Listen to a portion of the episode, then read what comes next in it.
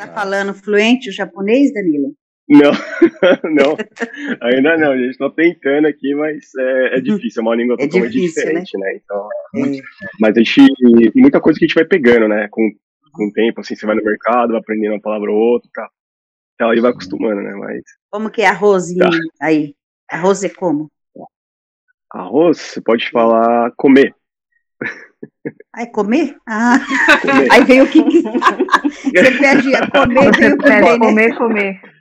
Nossa, que saudade, gente. O Marcelão, Elineu, José, Thaís, Gilberto, Danilo. Danilão. Minha madrinha, eu sei, eu sei. Ah, o quê? Você falou? Minha madrinha. Por que madrinha? Ah, porque você me apresentou porque o grupo, era. né? Nossa, agora eu fiquei sem ação. Não, ela que. Agora, ela que agora esse vai ser o podcast, vai ser o podcast do choro. Vai. Oh, meu Deus. Foi muito, é muito legal lá, quando a gente entrou lá no grupo e tudo mais. A, aí você comentou, nossa, tem um grupo lá que o pessoal, né, conversa sobre é, baixa visão, acho que você poderia entrar para tentar ajudar a galera lá e tal. Eu, muito legal, vamos lá, né? Hum. E faz, faz quanto tempo já, né? Faz uns, uns três anos, mais ou menos, mais? 2016. É, faz bastante tempo, já cinco anos. cinco anos já. É, o tempo passa, o tempo voa. Nossa, passa muito rápido, gente. Você faz o ah, que aí no Japão? Eu tô procurando emprego, mas eu vim para trabalhar em fábrica, né? Ah, Como muitos tá. brasileiros aqui que vêm para cá, vêm para trabalhar em fábrica também, no Japão. É, eu pergunto Ai. porque quando você estava aqui, você estava envolvido com tecnologia também, né? Isso, foi, é, exatamente. Foi justamente por isso que eu, eu decidi sair da fábrica para tentar alguma coisa na minha área aqui. Eu vim para Tóquio, né? Uhum. Aqui em Tóquio tem bastante, bastante oportunidade para quem é de tecnologia, né? Aí eu vim para cá, tô, tô procurando aí uma oportunidade. Bem-vindo ao podcast do Grupo Novo Olhar. Um espaço para promover a reflexão e a conscientização sobre a deficiência visual, a pessoa com deficiência visual e o seu mundo narrativas e expressões da pessoa com deficiência visual. Eu sou Isabela Fonazari. Eu sou Neik Tahara. Eu sou Elci Gomes. Eu sou Gilberto Luiz Carvalheiro. Eu sou Marilda Magalhães. Eu sou Marcelo Santana. Eu sou José Cláudio Rocha. Eu sou Thaís Badesso. Eu sou Juliana Diniz. Eu sou Irineu Cruz. E este é o podcast do Grupo Novo Olhar. Bem-vindos a mais um podcast do Grupo Novo Olhar. E hoje nós temos um convidado de honra. Já foi um integrante do Grupo Novo Olhar e agora tá longe da gente, tá lá no Japão. Danilo, tudo bom, Danilo? E aí, pessoal, tudo bom, gente? Como vocês estão? Beleza. Tudo beleza. Legal. Prazer em tê-lo aqui. Obrigado, gente. Meu nome é Danilo, eu trabalho com TI, sou programador. vim aqui me aventurar pelo Japão e muito bom rever todo mundo do grupo, né? É, a minha vinda para cá, bom, começou tudo quando eu era pequeno, né? Tinha um sonho de vir aqui pro Japão. Coloquei na cabeça que até 2020 eu ia estar aqui, né? Então, por muitos, muitos motivos, é, muitas ajudas, muitas, muitos apoios, acabei vindo para cá para trabalhar em fábrica, né? Como muitos brasileiros que vêm do Brasil fazem hoje, né? Muitos descendentes e seus cônjuges, né? Então vim para trabalhar em fábrica, fiquei trabalhando durante um ano e meio nessa fábrica e vim me mentorar agora para Tóquio para ver se consigo alguma coisa na minha área. Qual que é a tua área mesmo, Danilo? É tecnologia. Sou programador, então vim tentar alguma alguma vaga aqui na minha área. Em Tóquio tem bastante, né? é uma cidade muito é cosmopolita, né, muito conhecida no mundo todo e a área de tecnologia aqui tem muita oportunidade, né? Então, eu vim tentar alguma coisa aqui e estou procurando. Né? Tenho retinose pigmentar, né? Foi diagnosticado aos 7 anos de idade. Eu, dizem, né, desde, desde sempre, desde nascença, já, já nasci com, com, essa, com essa doença, no caso a, a retinose, e venho tomando cuidado durante todo esse tempo, né? E eu tive muita sorte de ser apresentado pelo grupo, para o grupo Dolina, né? ter passado pelo grupo Dorina. E, não, é, assim, foi tudo de bom. Minha vida melhorou muito depois que eu participei do grupo. Né? Ô Danilo, assim que você chegou no. Japão, qual foi a maior dificuldade que você viu, se é que teve, é, você sendo uma pessoa com baixa visão? Hum, a maior dificuldade, eu, eu acho que não só no Japão, né, Marcelo, mas eu acho que para mim foi a questão de é, é explicar mesmo, né? Até porque uhum. tá tudo em japonês, é difícil explicar a, a condição, né? Sim. O que, que eu enxergo, o que eu não enxergo, o porquê disso, como que funciona. Então, eu acho que essa foi a maior dificuldade que eu tive estando aqui, né? Tanto que eu fui uhum. buscar é, é, muitas coisas que eu fui buscar sobre baixa visão aqui no Japão, foi por conta de que tem essa necessidade, né? Mesmo no Brasil já tinha isso, mas como a nossa língua é a gente né, nativa e tudo mais, dá para você explicar, mesmo não sabendo que você, mesmo as pessoas não sabendo o que se trata, né, da baixa visão. Você explica ali e resolve.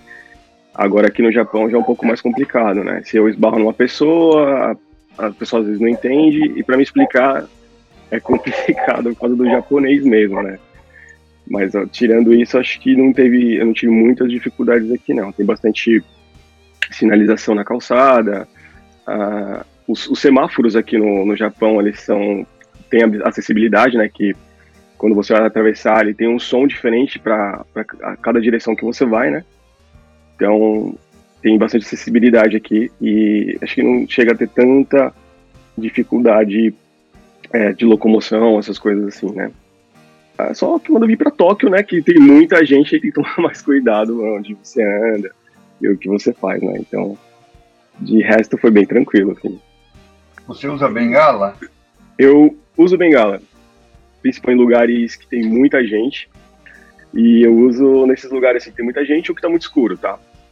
Uma peculiaridade aqui do Japão é que dependendo do lugar onde você está, as cidades são bem escuras durante a noite, tá? Chega um, um horário das 8 horas, mais ou menos, a maioria das luzes se apagam, né? Fica uma ou outra assim na, na rua que ainda fica acesa. Então, por conta da minha da questão da retinose, é, tem a, a cegueira noturna, né? Então, por isso eu uso durante a noite também, quando, tô, quando eu preciso sair, né? Danilo, você falou que você estava é, trabalhando numa fábrica, né?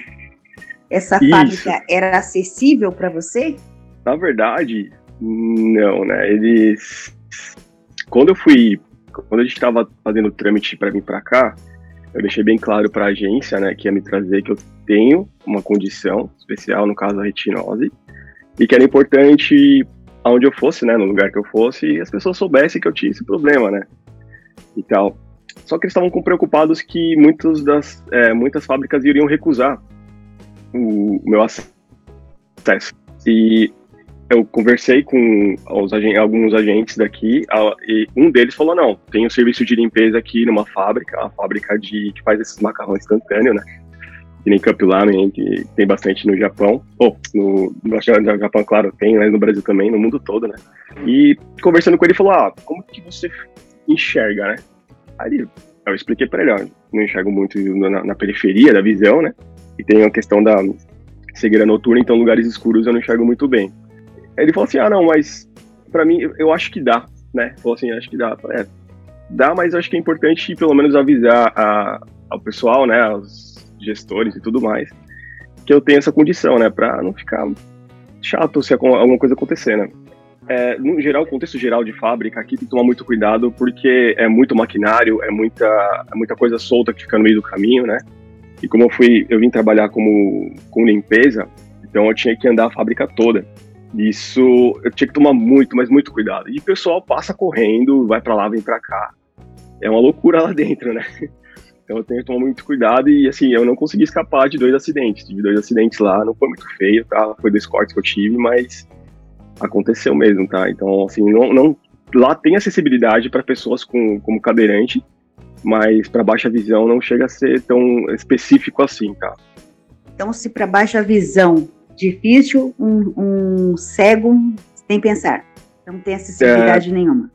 Não, para cegos dentro desse, dessa fábrica, no sentido de trabalho mesmo, eles não tinham pessoas é, com deficiência. Então, tinha, tem, tem uma pessoa com deficiência, mas ela é surda e muda, né? Mas baixa visão, ou para pessoas que, que têm alguma é, dificuldade ocular, Lá eles não chegavam a ter um posto de trabalho, assim, né? Não tem essa acessibilidade para pessoas com baixa visão, no caso, ou com pessoas que já têm cegueira mesmo. Ô Danilo, o povo, o povo no Japão, eles são receptivos, assim, vamos supor. Eles sabem que você é estrangeiro, então tem dificuldade com a língua. Eles procuram ajudar quando você está meio embaraçado e também questão da problema de baixa visão. Sim, sim, senhor Gilberto. Isso, na verdade, foi uma das coisas que eu me admirou bastante, tá? É, não, é, não, é, não são todas as pessoas, mas a maioria das pessoas, quando ela vê que você está se esforçando para alguma coisa, no caso da língua, né?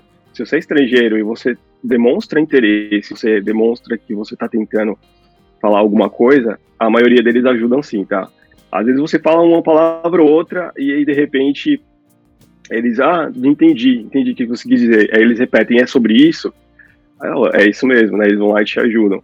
Quanto à questão da baixa visão, também, né? É, se você tá com alguma dificuldade, é, eles são um povo muito recluso, assim, né? Eles são muito individuais, né? A maioria das vezes, se você tá com dificuldade, eles têm receio de chegar ali e, te, e tomar uma iniciativa.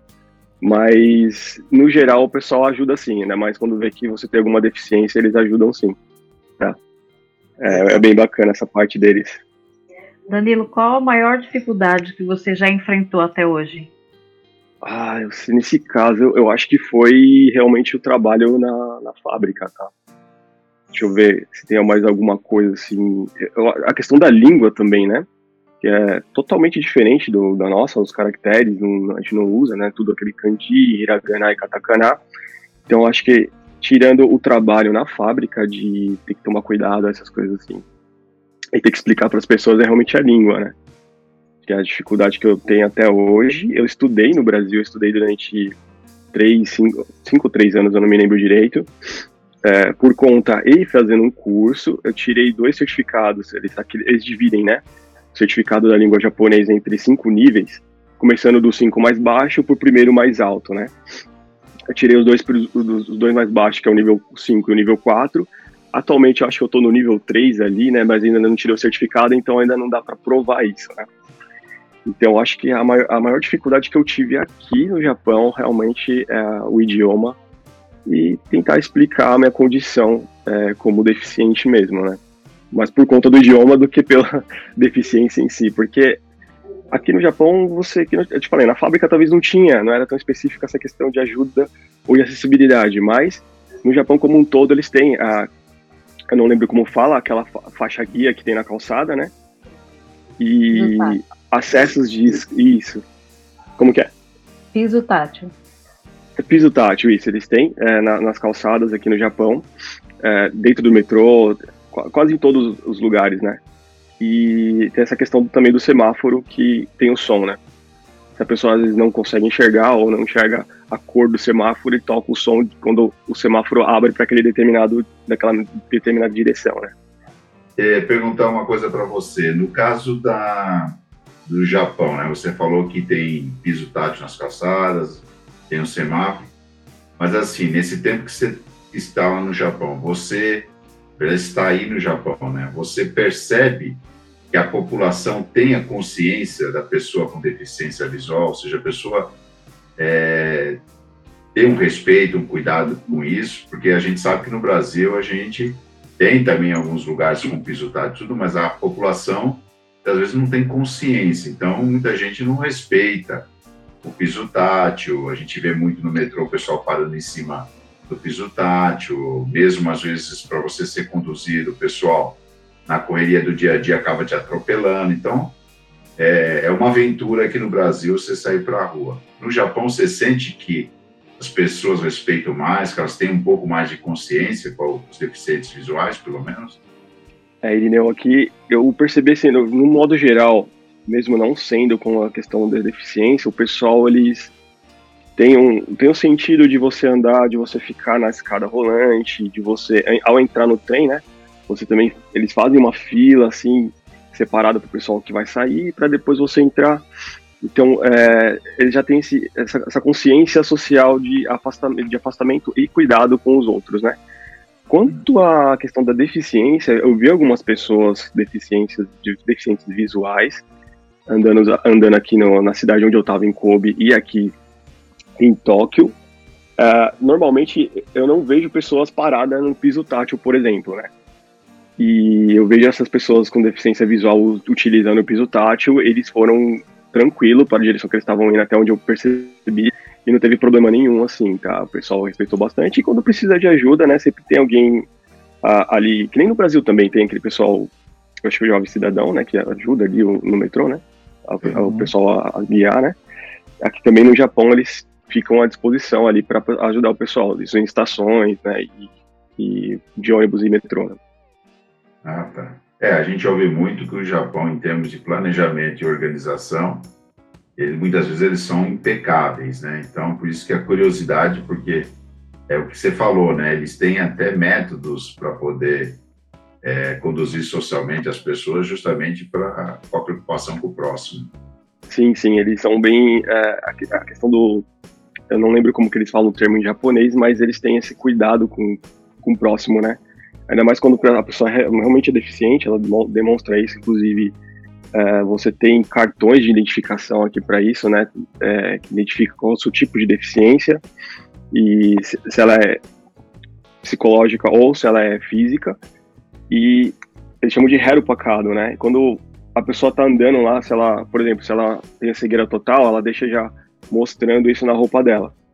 Então, ó, ah, quando ela chega num determinado estabelecimento, o pessoal normalmente já de prontidão já ajuda, né? Já tem uma identificação própria para que a pessoa já, já reconheça quando a pessoa é abordada. Né? Tem, tem uma identificação própria. Eu não sei se dá para visualizar, o pessoal consegue ver que tá aqui, estou é, mostrando um, um, cartão, tá? Ele chama de Hero Placado. Ele, assim, ele é só um símbolo, né? Esse símbolo ele, ele mostra para é símbolo universal aqui no Japão para as pessoas que têm deficiência, tá?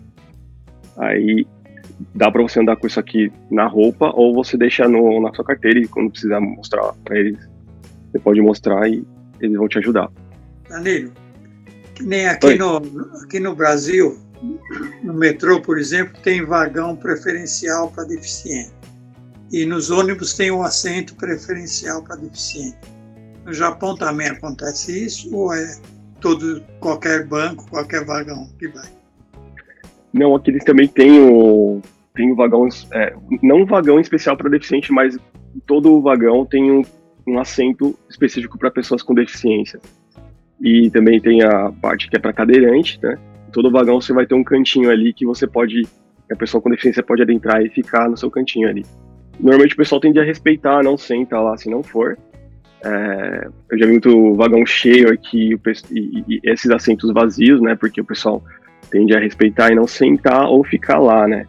Então tem isso, mas uma curiosidade assim que eles têm um vagão para mulheres, né? quase todos os trens aqui no Japão eles têm vagões específicos para as mulheres. Inclusive eu tive a infelicidade de entrar nesses vagões sem saber.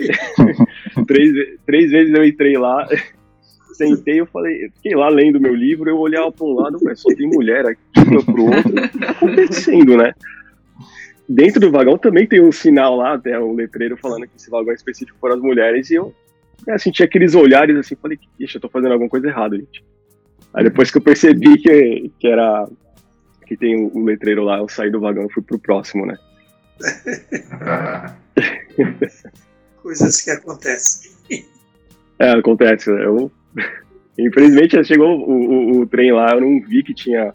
É um letreiro rosa que eles deixam, né? Do lado de fora e tem do lado de dentro também. Mas, assim, você tá na, naquela correria e você quer tomar o trem, eu não percebi, entrei no, no vagão, sentei lá e depois que eu percebi que só tinha mulher, eu falei, hum, eu acho que entrei no vagão errado, né? Ô, Danilo, Ainda bem que mas... você percebeu, senão eu ia achar que era pegadinha. Ô Danilo, mas quando isso aconteceu, é. você estava usando a bengala ou não? Não, nesse momento eu não estava usando a, a bengala, Marcelo, por uhum. estar, assim, era um momento de, não era a hora do rush, né? Sim. Não tinha muitas pessoas naquele, no, é, vagando pelo, pelo, pelo trem, pelas plataformas, então uhum. eu não estava uhum. usando no momento, né? Mas se eu tivesse usando, não seria. Eu acho que eles não encarariam, elas no caso, não encarariam de uma forma tão estranha como, como devem ter encarado. Não falaram nada, né? Mas Sim. devem ter pensado alguma coisa assim, né? O que, que esse cara tá fazendo aqui nesse vagão, né? Então, é por isso que eu perguntei, porque assim, se, ela tiver, se você tivesse com a bengala, eles iam perceber que não, não ia saber o grau, mas ia perceber que você tinha uma dificuldade, né, para poder enxergar. E talvez ela não, não ia se manifestar ou não, nem ia ficar olhando para você com estranheza, né? Isso, é. Essa parte eu acho que é essencial no caso, né? Pra, uhum. Porque a pessoa vê que tem a bengala, opa, né? Tem alguma coisa errada no sentido de que aquela pessoa ela é deficiente, né? Então não tem Sim. o porquê imaginar alguma que ela esteja fazendo por má fé, por exemplo, né? Uhum. Então já nesse sentido, se eu tivesse com a bengala já seria uma coisa mais tranquila, né? Ô Danilo, em matéria de Oi. lazer, em matéria de lazer aí onde você tá, você, você, você aproveita né, alguma coisa, assim, tipo um, pra sair em parque, o que, que você faz assim, em matéria de lazer? Aqui, é, eles têm é, parques municipais, estaduais, né? Dá para você ir, também tem acessibilidade nesses parques. É, eles têm bastante, eles chamam de depato, né? Que é, são, são os shoppings que eles têm aqui, que também tem piso tátil, é, tem elevadores é, específicos para pessoas com deficiência, deficiência, né? Banheiros também. Uhum. Então tem bastante lugares para você ir, assim, é, se divertir, né? Eles têm o Game Center, né? Que é lugar onde tem atrações, tem jogos, tem videogames, uhum. aquelas máquinas de você caçar um presente ali com um gancho, tudo mais que é bem com, famoso aqui no Japão, né? Mas a Cobol no Brasil também tem bastante dessas coisas, né? Bem parecido até. Mas Danilo, tem bastante você, acessibilidade nesse sentido. Danilo, você falou que no shopping tem piso tátil? No shopping tem piso tátil. Tem, tem piso tátil que, assim, na, na, nas vias principais do, do, shopping tem o piso uhum. tátil ali. E, e, a cada, sei lá, no, no, caso você vai ter uma intersecção, né, no, nessa, nessa via, ele também sinaliza com, com aquele, ele muda, né, o, o piso, Sim. sinalizando de que aquilo é uma intersecção, né. Para você ver, no Brasil eles falam que não pode ter piso tátil do shopping. No Japão pode, né? Interessante, né? É uma coisa assim que é, é, é, via, né? Acho que como toda pessoa que vai no shopping para fazer compra não tem uma deficiência, uma pessoa com deficiência também vai e não tem problema nenhum, né? Então deveria ter. Acho que isso ajuda todo mundo, não tem problema nenhum, eu acho. Bom, bom de saber disso que quando a gente for reivindicar isso aqui, o cara fala que não, não tem como, aí a gente vai mandar ele pesquisar no shopping no Japão que lá tem. É, então, não, é uma coisa que eu não sei por que não, não ter, né, no Brasil. Sim questão é mais, eu acho que deve ser mais estética do que utilidade para eles, talvez.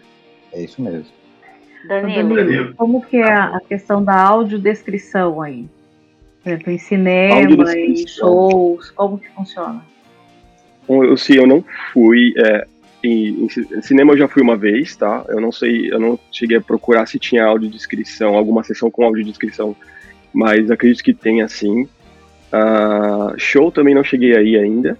Mas, por exemplo, se você vai num caixa eletrônico ou se você vai comprar o tipo de o ticket, né, de transporte aqui no Japão, no metrô ou qualquer estação, eles a, a, tem uma voz que te auxilia. E você também, se caso não tiver aquela voz por padrão, você pode habilitar ela ou chamar algum tem, tem, tem essas pessoas que ajudam, né? Então de prontidão lá. Normalmente elas vão te ajudar, mas se caso você eles você pode fazer individualmente, você vai por conta fazer.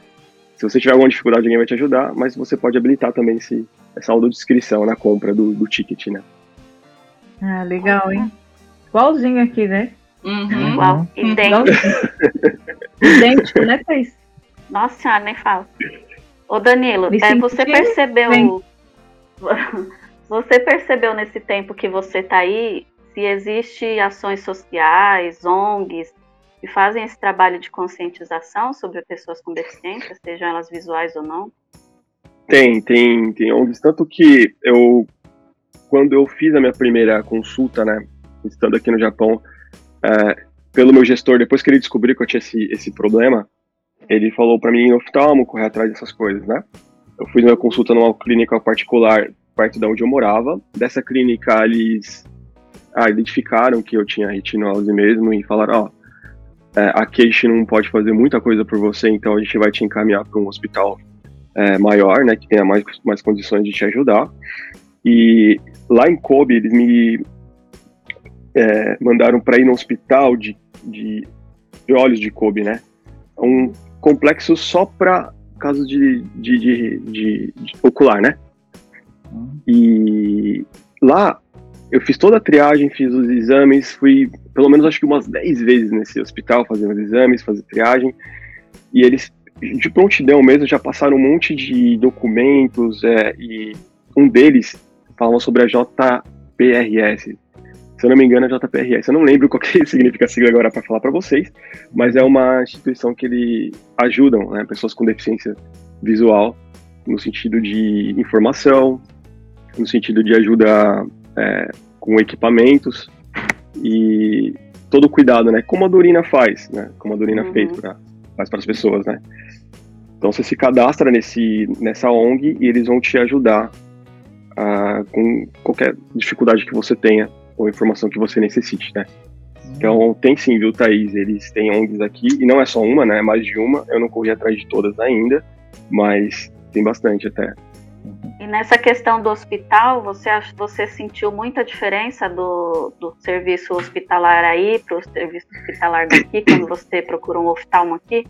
Essa investigação que eles fizeram com você aí na, no Japão? Sim, Thaís. Uh, bom, no, aqui no Japão, no geral, o, o atendimento, eles prezam bastante o atendimento, né?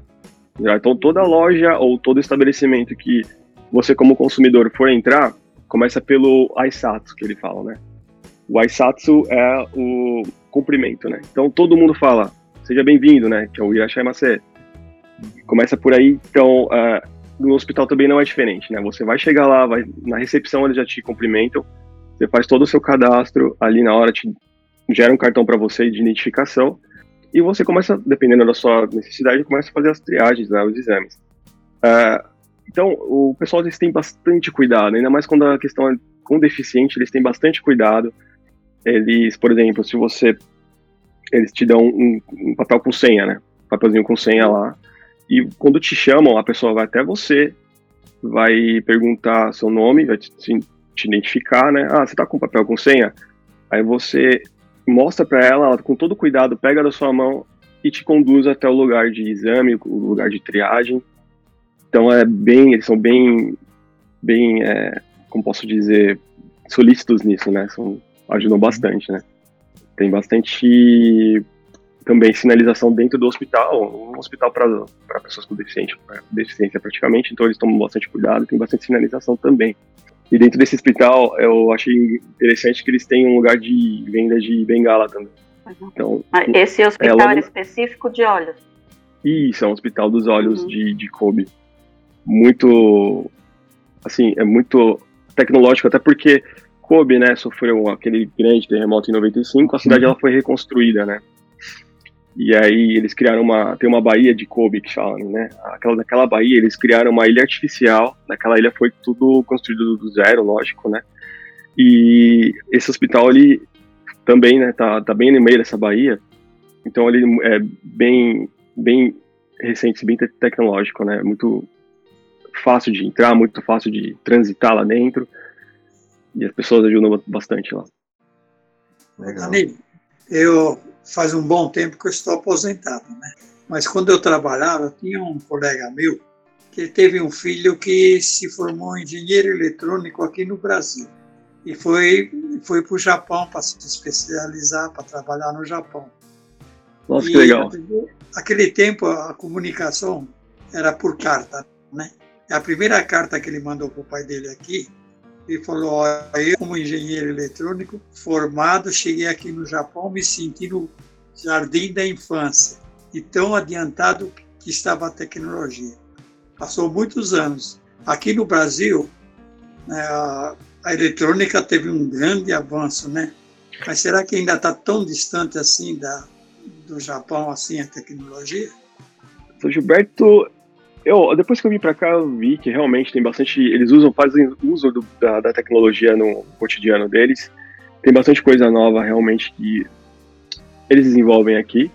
Mas eu acho que o Brasil não está muito longe, não, na verdade. É, muitas coisas, por exemplo, se você vai numa prefeitura, qualquer órgão é, do governo aqui, eles usam muito papel, inclusive dentro de trabalho também, na fábrica. Eles usam muito papel, muito formulário que eles dão para você preencher. Então, tem algumas coisas no Brasil que eu acho que está um pouco mais avançado do que no Japão, por exemplo, né? Uhum. Mas tem, tem, tem essa, essa, um pouco dessa diferença, né? Como ele tem incentivo de você desenvolver as coisas aqui, eles fazem utilização disso no cotidiano, é uma coisa que o Brasil poderia melhorar nesse sentido, né? Poderia usar, usar mais, é, é ter mais incentivo para a gente construir e desenvolver dentro do próprio país e poder usar isso no cotidiano, né? Mas o Brasil ele está no, no, sentido de tecnologia, tá, de desenvolvimento, na, na, no caso da minha área, tá seguindo bem, tá? Tem, tem, tá, tá, tá bem adiantado assim. Só precisa de mais incentivo hum. e oportunidade, né? Danilo, pegando o gancho da tecnologia aí, que é uma coisa da sua área, e para os deficientes visuais, aqui no Brasil a gente tem muito essa coisa agora do leitor de tela, né? Acessibilidade para smartphone, o computador que a gente usa. E aí no Japão, você vê que isso, para quem é deficiente visual, não sei se você tem contato com outros deficientes visuais, é uma coisa que o pessoal também utiliza muito. Existe algum, algum, algum lugar que poderia dar orientação para esse pessoal? Porque como nós e você, a gente foi reabilitado na Fundação Dorina e, e, a gente acabou tendo contato com tudo isso e fomos aproveitando todos esses recursos para nos ajudar no dia a dia. No Japão também é assim? Sim, Irineu, é, eu vejo que muitos dos, por exemplo, sites e aplicativos que você utiliza daqui, eles têm esse cuidado com questão de audiodescrição e acessibilidade, né? Aquela questão de você aumentar a fonte, diminuir a fonte. O do contraste eu não, eu não vi aqui ainda, tá? Mas isso, na verdade, parte muito mais do princípio de, da empresa que desenvolveu. Se eles tomam cuidado com, com, com essa questão, né? Com a acessibilidade do, do, do, das pessoas que precisam disso, ou não. Então, no Japão, no geral, eles, quando, ainda mais quando o, o, o site ou o aplicativo é algo do governo, eles já colocam acessibilidade. É uma coisa como padrão, tá? Aqui no, no, no Japão. É porque no Brasil, somente nesse tema que você falou, né, da parte de, site, hoje a gente tem aí praticamente, pelas estatísticas, 1% de todos os sites que nós temos tem acessibilidade para deficiente. Então a gente tem aí um desafio muito grande de todos os desenvolvedores e empresas né, que utilizam a internet como uma mídia para vender, para se comunicar, ter essa preocupação de acessibilidade. Então, é, é, muito bacana saber que no Japão existe essa preocupação, porque eles incluem também as pessoas com deficiência como público consumidor também. Isso, é como, como eu disse, né, se parte muito mais do princípio de dos desenvolvedores, da, da companhia que está desenvolvendo aquela tecnologia, de tomar esse cuidado na hora do desenvolvimento, né. Mas uh, aqui no Japão, quando parte de um princípio de algo público ou do governo, eles tendem a, a tomar esse cuidado e colocar acessibilidade, né. Acho que no consenso geral, né, no, no sentido mundial, isso está aumentando, tá? É, por exemplo, coisa que eu não vi, não via, né? E ó, no, no, ano passado aconteceu. Em um jogo de videogame, essa grande empresa, eles resolveram colocar acessibilidade dentro desse jogo. Tá, para as pessoas que têm dificuldade de leitura ali, né? É, aumentar a, a, dá para você aumentar a fonte de informação na tela da TV, no caso dentro do jogo, né? E também para o daltonismo, né? Então muitas pessoas que têm dificuldade para jogar e tudo mais que tem, por exemplo, daltonismo, eles colocaram isso daí, assim, você pode procurar no YouTube, tem pessoas que se emocionam de ver aquilo, né? E não por menos esse foi, foi o jogo que ganhou a premiação de melhor jogo do ano passado. Bacana. E nas televisões, você encontra alguma acessibilidade? Porque no Brasil está chegando algumas televisões de algumas empresas com acessibilidade por voz, né, para deficiente e os canais abertos têm transmissão, algumas horas, né? 20 horas semanais de programação com audiodescrição. Você vê isso também no Japão? Não sei se você tem oportunidade de ficar vendo televisão, né? Assim, eu não cheguei a procurar dentro das configurações da TV algum modo de acessibilidade, né?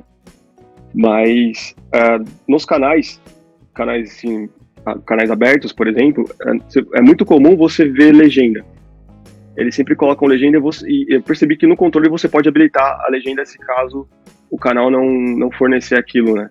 No momento, você pode habilitar essa legenda. E na maioria das vezes é, é narrado também, né? Muitos programas. Então, Aqui eu acho que. Eu não, não sei se foi nesse intuito, tá? Eles fazem isso, mas existe essa, possi essa possibilidade, né? Eles colocam isso aberto. Quer dizer, deve haver. Já, já existe uma tecnologia que talvez, se explorar um pouco mais, ela pode ter outros recursos, né? Sim, sim. Provavelmente você vai encontrar TVs com acessibilidade nas lojas. Caso se procurar, você provavelmente vai achar. Ah, acredito que. Se no Brasil está chegando, acho que no Japão. É, não, é. Eles já, eles já estão né? aperfeiçoando, eles já estão pondo até o avatar lá para falar com a gente. Essa questão de tecnologia aqui no Japão, é, eu achei assim, é, eles têm, que eu digo, né, eles têm um avanço no sentido que eles têm incentivo para fazer o desenvolvimento aqui, né, mas, poxa, o pessoal ainda usa fax aqui, gente. Nossa. Nossa. Pois é, uhum. não, eles usam fax aqui ainda. Você tem o um número de fax de companhias para você poder enviar e, e retornar fax. Então, Caramba, é que eles... você falou, eles ainda têm foco no papel também, né? Sim, nossa, eles usam muito papel aqui. Você vai em qualquer lugar, assim. Eu fui para o Hospital dos Olhos, voltei com um monte de papel. Fui para a prefeitura, uhum. eu volto com um monte de papel. Você, é certeza, você vai para algum órgão público, você vai voltar com um monte de papel na mão. Ô, ô, ô Danilo, esse fato de preservar o fax ainda, essas coisas assim que vamos dizer assim, aparentemente hoje aqui no, no Brasil não se usa mais, seria pelo fato deles, pelo respeito que eles têm pelos mais velhos aí, que talvez essas pessoas não tenham a mesma facilidade de usar a tecnologia mais moderna? Será que é por causa disso? Pode ser também, viu, Marcelo? É, eu vejo, tem, hoje tem algumas, é, alguns lugares especializados para ajudar as pessoas mais velhas a, a conhecer as tecnologias de hoje, né? Uhum. Então, principalmente smartphone, essas coisas assim, aplicativo que o pessoal não, não tem tanto contato, eles têm profissionais especializados e lojas especializadas para ajudar essas pessoas a, a, ter mais contato com a tecnologia, né? Uhum. Agora, eu acho que esse sentido do fax, por exemplo, eu acho que vai mais pelo sentido assim de eles em time que tá ganhando não se mexe, sabe? Tá eles são meio apegados assim com coisas que tá funcionando já, mantém uhum. aquilo ali mesmo e só vai trocar na hora de uma necessidade maior mesmo. É, é, Danilo, saindo um pouco da tecnologia, alimentação para você aí? Foi muito difícil a adaptação? Ou tem alimentos aí que parece muito com o do Brasil? Para você foi fácil? Como é que é isso? Nossa, marido, aqui a alimentação é que eu sou meio chato, né? Com, com, por exemplo, questão de salada, muito assim, eu não, não como, né? Tem que ser feito daquele jeito, com um molho daquele jeito ali, né? Mas quando eu cheguei aqui no Japão, a gente não tem muito como escapar. É que nem eu fui tra trabalhar na fábrica e lá eles têm um refeitório, né? Nesse refeitório eles têm um cardápio e eles colocam na semana assim, o que vai ter. E a maioria deles havia. Tem uma, uma carnezinha, normalmente é de frango ou de, de porco, né? Um monte de salada ali, de, de salada de repolho, brócolis, essas coisas assim, e um, uma, uma cumbuquinha assim, que eles chamam de chauan, de arroz, né? O famoso comer. então, é, feijão nem pensar. Foi... Feijão não tem. Feijão não tem. Se você quiser achar, tem que ir no, no mercado brasileiro, que tem mercados brasileiros aqui no, no Japão, aí eles vêm. Tem feijão enlatado e tem o feijão para você pegar, comprar mesmo, que nem a gente compra de saquinho para fazer em casa, né? Mas é, foi, foi difícil no sentido que assim, a comida diária deles aqui é bem diferente do que a gente come no Brasil. Então, acostumar. Levou um pouquinho de tempo, mas deu para acostumar, assim. Hambúrguer. Ô Danilo, ô Danilo, nessa mesma linha que a Mariola está colocando aí, o que, que você sentiu mais uh. falta na parte de alimentação que, que você não encontrou aí, que você gostava? Tá. Puxando um gancho ali do que a Marida comentou do hambúrguer, tem uhum. bastante aqui, viu, Marida? De vários tipos de hambúrguer. Os japoneses adoram hambúrguer. Mas não é igual do Brasil, tá? A, a nossa carne não tem como, não se compara. A nossa carne compara. brasileira é a, é a melhor do mundo pra mim. Mas, Marcelo, assim, o que eu sinto falta é do nosso famoso pãozinho de padaria, oh, nosso pãozinho rapaz. francês aí, que não, tem aqui, não é igual, tá? Uhum. Tem, mas não é igual. Então, eu sinto muita, muita falta. É, aquele café com leite, pãozinho francês Eita. com manteiguinha ali, ou um misto quente, né? Muito bom. Coisa que aqui no, no Japão você não vai achar tão fácil. Inclusive aquele suco, né, natural que a gente faz aí e tal, né? Uhum. Em todo lugar.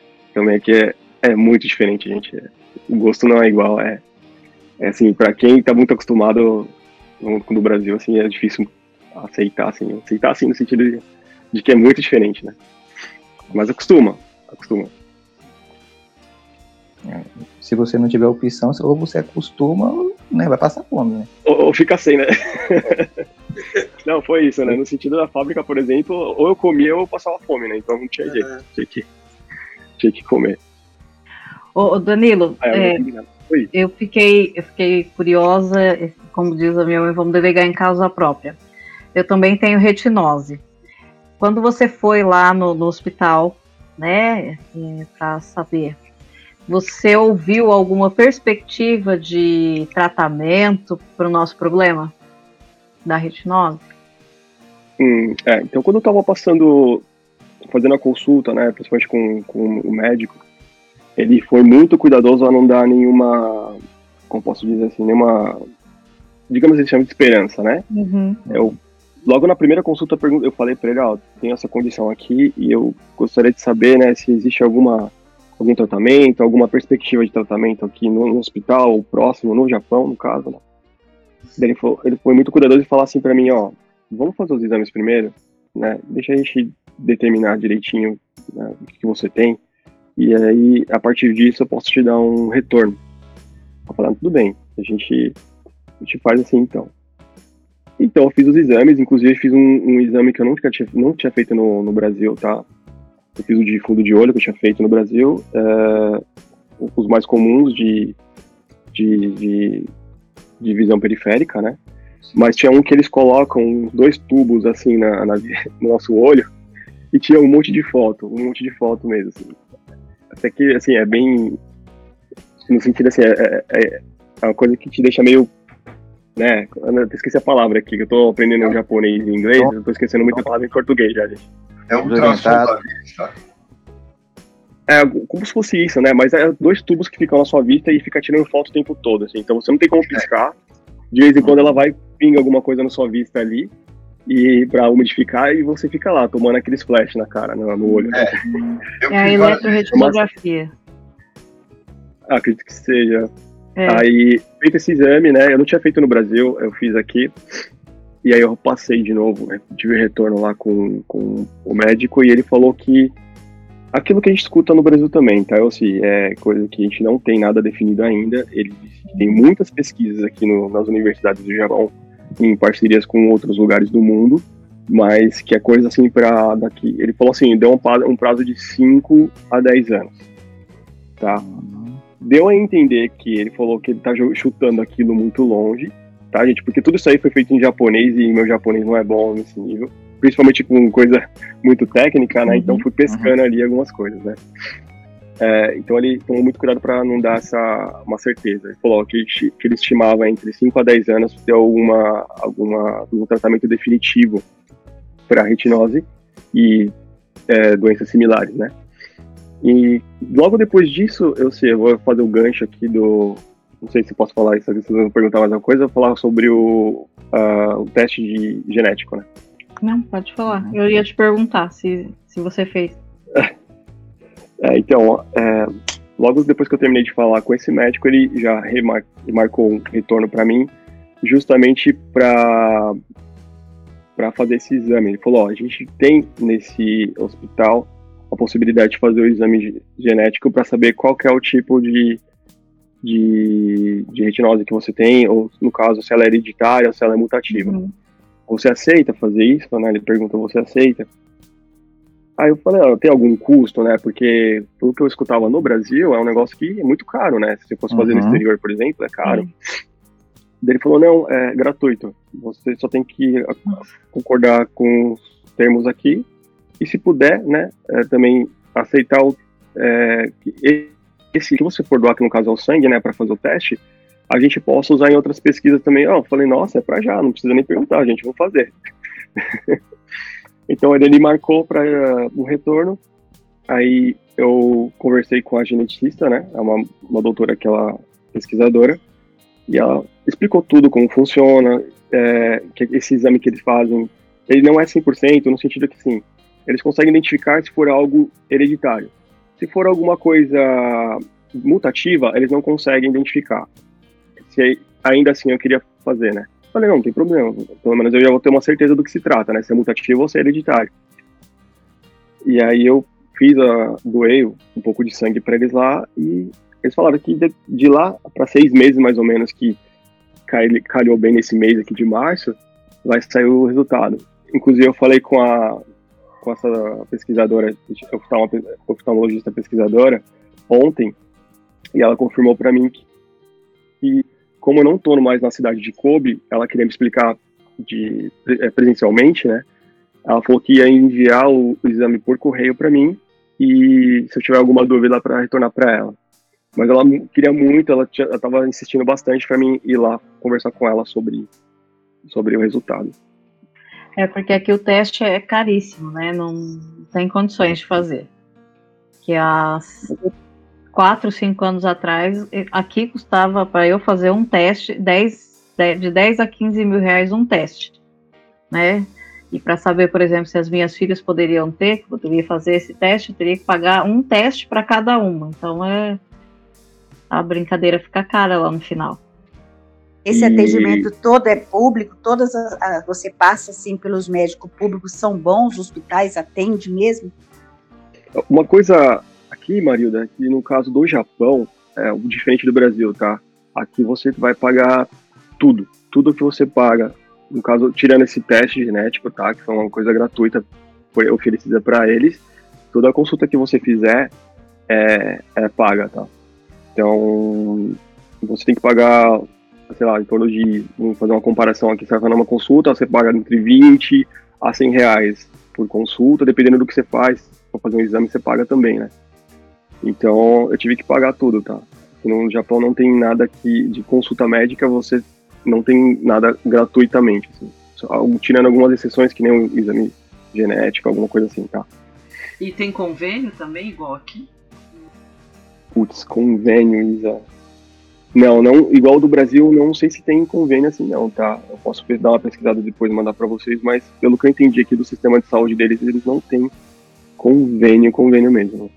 Aqui eles têm muita clínica de família, né? Então, são as clínicas de bairro, de família, e lógico, tem os hospitais grandes, mas esses hospitais, não, nem, nem as clínicas, nem os hospitais, pelo que eu tenho percebido, tem convênio com alguma empresa de saúde, assim, tá? Então, a questão de saúde aqui ela é cara. Ô Danilo, qual foi assim, foi. nesse período que você tá aí, qual foi o maior mico que você já pagou? Assim, por conta da, da deficiência mesmo, porque aqui a Tirando, gente de vez em quando. Tirando o trem, né? Tirando o. É, tirando a parte do trem que você entrou no é. vagão feminino, é porque aqui a gente chuta aquela plaquinha de piso molhado, a gente como, a, como uma nossa colega aqui, que eu não vou dizer que é a Marilda, leva a bengala do coleguinha embora, né? é, qual foi o seu maior mico, assim, que você atribui assim, eu não enxerguei, ou que eu, ou simplesmente porque você pagou mesmo o mico, porque, Outro porque pagou. mais. Tá. Bom, tirando essa questão do, do, do vagão das mulheres, que eu entrei três vezes, foi. entra três vezes, pode, pode pedir, pedir música, música no Fantástico, hein? É, já. não, é, foi, foram três vezes, tá, gente? As duas, prime... As duas primeiras eu não tinha percebido, só percebi depois que eu saí do vagão, né? Mas na terceira eu já, opa, na hora que eu entrei já falei, hum, no lugar errado. E por dentro do trem mesmo você pode trocar ali, né? De vagão. Ah, então, mas voltando ali pra. pra assim, o meu maior mico foi uma vez que eu tava no restaurante com o pessoal a gente tava voltando, né, de um jantar, né, era de noite e tal. Ah, tipo, tinha bebido algumas cervejas ali, né? Hum. E entrando no vagão do trem, tá, conversando, dando risada, eu não, eu na hora que eu fui sentar, eu não percebi que tinha um senhor bem no, onde eu fui sentar ali. Então, eu sentei no colo daquele senhor e imagina o susto daquele japonês. Aí ele falou, só podia ser brasileiro. é, eu só vi ele falando assim, sayonara.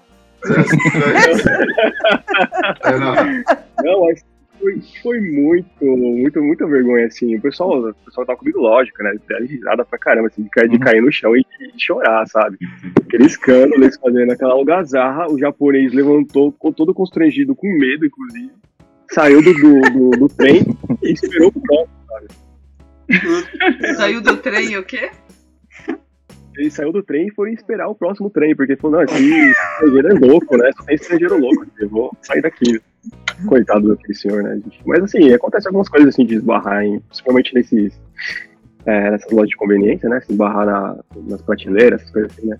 tenho o maior medo, gente, de deixar cair as coisas lá, quebrar, porque é, dá um prejuízo, né? E aqui eles têm, inclusive, um seguro específico para isso, né? Uhum. Que o seguro público eles cobrem, né? Alguma coisa que você faça, né? De, de prejuízo, eles cobrem, mas tem um seguro específico para caso você derrube produtos de prateleira. Ainda bem, porque essa mesma amiga que a Elci comentou, ela costuma arrumar, ela costuma arrumar roupa de manequim, mas de vez em quando ela descobre que o manequim é vivo. Irineu, você, olhando, você tirou as palavras da minha boca. Falou, ainda bem que você não arrumou ninguém, achando que era um manequim. Não, mas é isso daí. A gente acaba pedindo desculpa, né? Eu tenho muito essa questão, né? Eu esbarro em qualquer coisa, eu já peço desculpa logo, né? Então, é, tem duas questões. Uma vez eu pedi desculpa por um poste, depois que eu percebi que eu, que eu perdi desculpa, eu percebi que era um poste, né? Como é desculpa em japonês? Como é desculpa em ah, japonês? Tem algumas variações, né? Se o pessoal for muito próxima de você, você pode falar gomen, né? Gomen ou gomen nasai. Se for alguém que você não conhece, não é muito próximo de você, pode falar sumimasen. É, se for alguém muito acima de você, um gestor, alguma coisa assim, alguma pessoa mais velha, você fala Moshi Wakarimasen. Moshi. Ixi, é, é, é, difícil, é difícil. É, não adianta, porque a Marilda não vai lembrar Moshi, nem a primeira que você falou, porque ela já esqueceu. Mas eu lembro do seu Gilberto que falou, Ixi. Não, é, a estrutura do japonês aqui, ela varia, né? Depende muito se você tá falando com uma pessoa do mesmo nível que você, ali tem essa questão hierárquica, né? Os idosos aí Mas são é... muito respeitados, né, Dani? São, são, no geral, eles são bastante respeitados. Assim, na hora que você vai conversar com eles, você tem que ter todo um linguajar polido, né? Uhum. Tanto que se você não usar aquele linguajar polido com eles, eles nem vão dar atenção para você, sabe? Então tem que tomar cuidado e o pessoal é bem respeitado. Agora deixa eu te fazer uma pergunta. Do que mais, do que você sente mais falta aqui do Brasil? Ah, do grupo com certeza, olhar, óbvio, né? Grupo... é, família e amigos, né? Inclusive vocês estão nesse, nesse meio também, gente, que eu sinto falta de realmente desse calor humano que a gente tem aí que não tem igual, tá? Aqui no Japão, por mais que tenha todas essas facilidades, essa segurança que tem aqui, não vai ter esse calor humano que a gente tem aí. E é uma das coisas que você sente falta e sente falta mesmo, assim, tá? Você tem, assim, alguma coisa programada, por exemplo, vou ficar aqui cinco anos, mais três anos, ou não? Tá assim, como vai, vamos ver aonde chega. Solto na pista. É, tô, tô, nessa, tô nessa segunda opção aí, seu Gilberto. Tô mais no. Vamos ver onde até onde vai. Enquanto, enquanto isso, eu tô aproveitando, sabe? Eu vou aproveitando uhum. tudo que dá para fazer daqui. Esse país é, é, maravilhoso, né?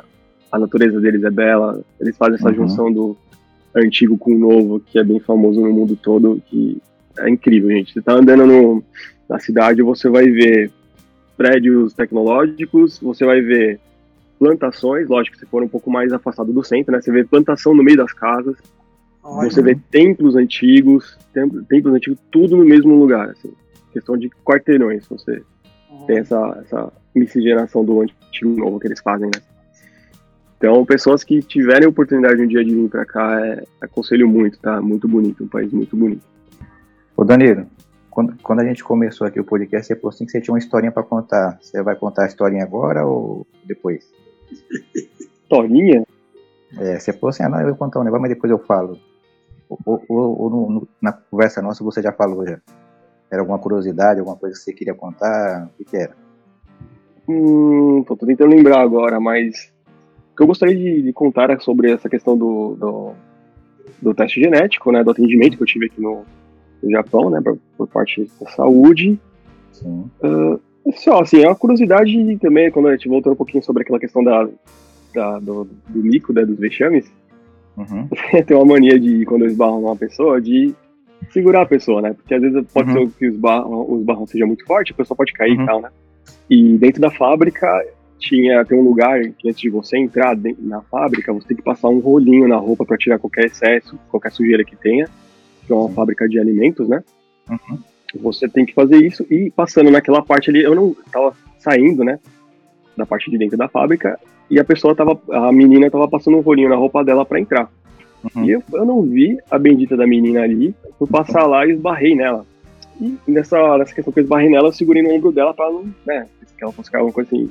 Aqui no é. Japão, você não pode tocar. Principalmente nas mulheres, você não pode tocar. Sim. Não, não tem esse costume de tocar, né? Uhum. Então ela, ela se assustou, ficou com o olho arregalado desse jeito. Você imagina que nem japonês tem o olho uhum. meio restrito, né? Ela regalou o olho assim, falou, nossa, e ela ficou olhando pra minha mão assim, deu, opa, tirei a mão na hora, né? Pedi uhum. desculpa, né? A gomena sai Sim. e saí. Eu fiquei com tanta vergonha que eu não consegui nem explicar pra ela porque que eu esbarrei, né? O problema que eu tinha. E só sei que assim, até depois ela descobrir que eu tinha problema de visão, nossa, ela nem olhava na minha cara, sabe? É o tipo de coisa que você tem que evitar bastante aqui no, no Japão é, é tomar cuidado com essa questão do toque, né? Então, tirando isso, alguma outra curiosidade, não tô lembrando agora, viu, Marcelo? Não, rapaz, você, no começo você falou assim que depois você ia contar um negócio, aí eu fiquei esperando, né? Eu falei, vai contar um negócio interessante. Ai, Marcelo, ah, você é curioso. Ó, oh, depois diz que mulher é que é fofoqueiro. É, você vê?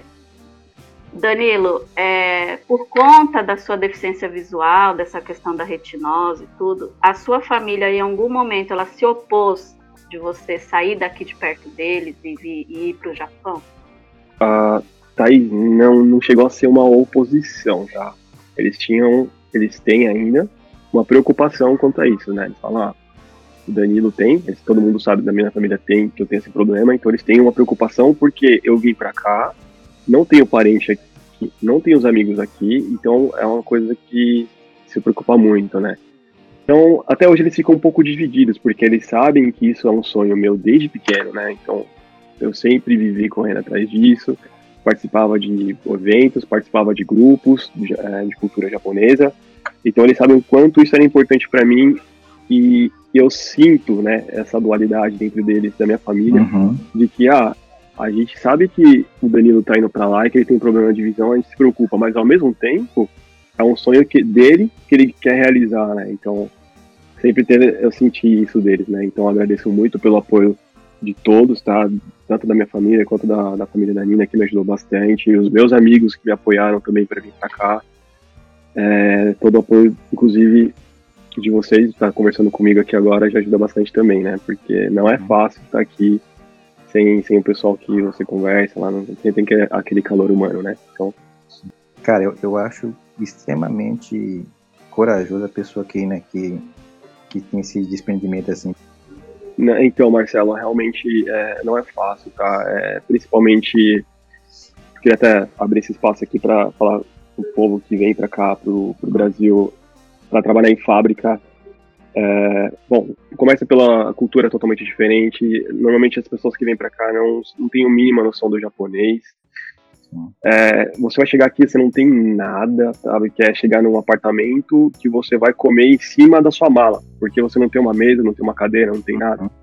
Então, é, começar do zero mesmo, tá? É difícil. É, nesse, nessa questão, ela é bem difícil para quem tá indo para outro país ficar um tempo, né? Mas tem outro lado da, da riqueza cultural que você acaba absorvendo, você acaba aprendendo, abre um leque enorme de possibilidades de evolução profissional como pessoal. Então, uhum. É, no geral, eu se alguém tiver a oportunidade de ir para qualquer outro país assim que, que goste da cultura, que queira conhecer, eu sugiro, eu aconselho bastante. Danilo, muito obrigada por ter participado aqui do nosso podcast. A gente matou as saudades, né? E seja sempre muito bem-vindo voltar para a gente conversar mais aqui, tá bom? Tá bom, eu que agradeço a oportunidade. Muito obrigado pelo convite, gente. Foi muito bom falar com todo mundo. Matei um pouco da saudade, mas eu só vou matar a saudade de verdade mesmo quando a gente for no churrasco da, da casa da Elci. Ah, isso é. Opa! Já tá, vai estar mais do que convidado quando vier ao Brasil, churrasco aqui em casa. Ô, Danilo, Matar a quando saudade. A gente, quando a gente ficou sabendo que a gente ia ter a oportunidade de conversar com você, cara, foi um prazer imenso para todo mundo, né? Pela pessoa que você é, pelo cara legal que você é. Cara, foi um prazer mesmo e matou a história legal. Cara, foi, foi muito bom mesmo. Obrigado, viu? Eu que agradeço, viu, Marcelão? Esse grupo é nota 10, né? demais. Obrigado mesmo. Bom, depois que você me chamou de madrinha, que eu quase chorei, que hoje já estava mais do que emotiva. eu não sabia dessa parte do madrinha. Mas nós ficamos. É, a primeira vez que eu conversei com você, né? É, foi a primeira coisa que eu falei para Isa, Isa, seria muito bacana. No mesmo dia eu já falei com a Isa.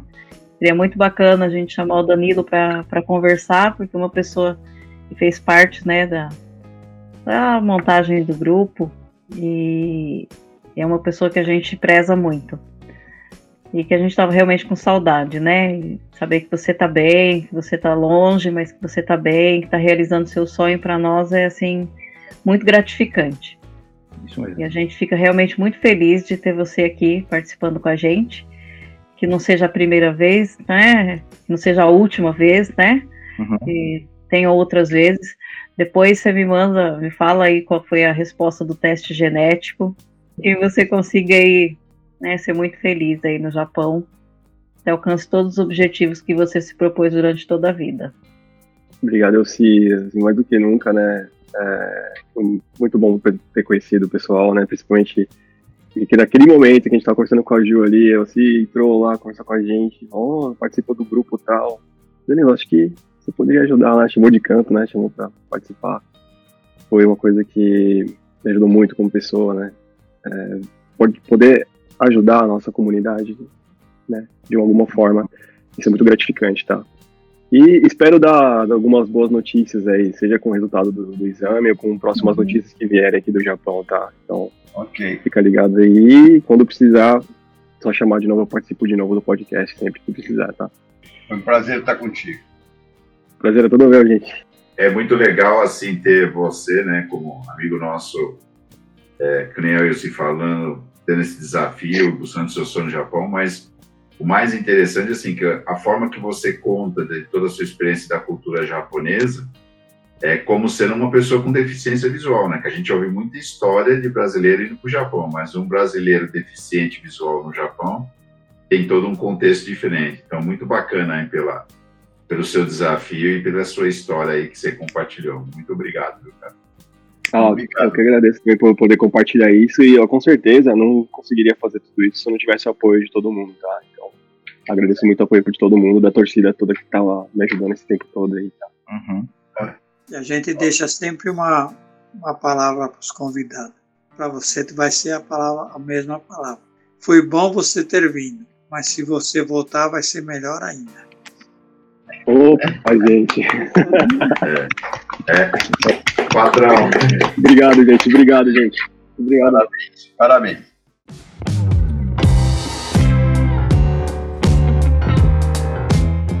Para entrar em contato com a gente, basta acessar o Facebook ou Instagram no arroba DV Novo Olhar, TV Deficiente Visual ou no e-mail contato arroba gruponovoolhar.org.